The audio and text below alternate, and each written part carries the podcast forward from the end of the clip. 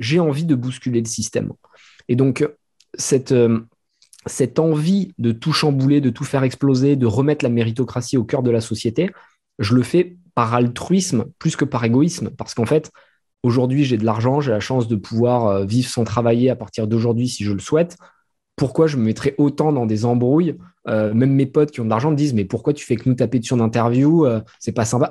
ça me cause plus de problèmes qu'autre chose. Mais je le fais parce que je veux venger tous ceux qui ont été dans ma situation et qui n'ont pas pu, malheureusement, réussir comme je l'ai fait ou avoir la chance de réussir, même si je ne crois pas trop euh, dans la chance.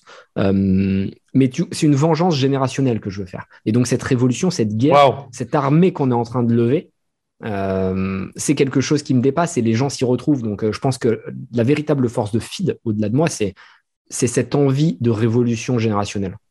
Donc tu dirais c'est ta capacité à mettre de l'émotion, mais aussi finalement euh, ton, engagement, ton énergie. Quand, quand j'ai regardé les interviews pour préparer celle-ci, euh, j'étais vraiment frappé par ton vocabulaire guerrier qu'on ne voit jamais quoi chez les entrepreneurs. Euh, même les Américains, je veux dire, ils sont plus je sais arrondis, tu vois ce que je veux dire. là, tu es en mode, moi les concurrents, je veux les détruire.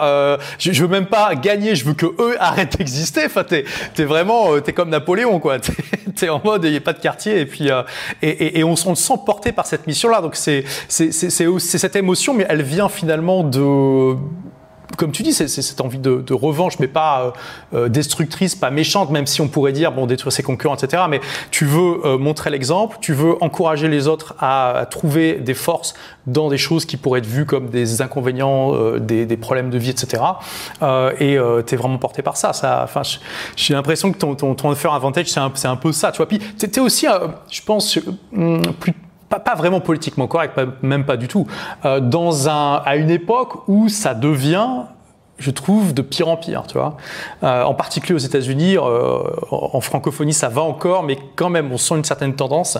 ton, ton, ton, ton impolitiquement correct, tu penses qu'il vient de cette expérience de la rue? Oui, clairement. et encore une fois, si cette émotion, elle passe, c'est parce qu'elle est authentique. Donc, n'essayez pas de faire comme moi je le fais.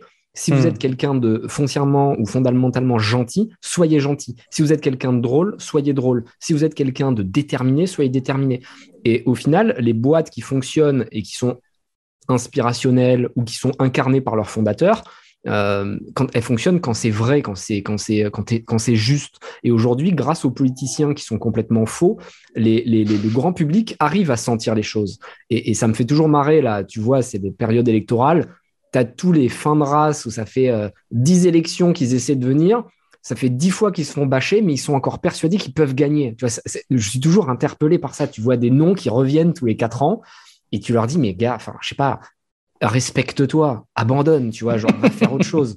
Arrête d'essayer. Enfin, tu as 1% des voix à chaque fois. Mais tu vois, ils ont cette, cette, cette incapacité à se juger. Mais pour autant, le grand public, lui, sait sentir les choses. Et Justine Hutto, on en parlait tout à l'heure, euh, ça fonctionne parce qu'elle est vraiment gentille. Quand tu vois ses vidéos, elle est souriante, euh, elle raconte sa vie de famille, elle va faire un marathon, truc. C'est, sa vie. Euh, si elle essaie de faire comme fille en mode guerrier, elle n'est pas crédible.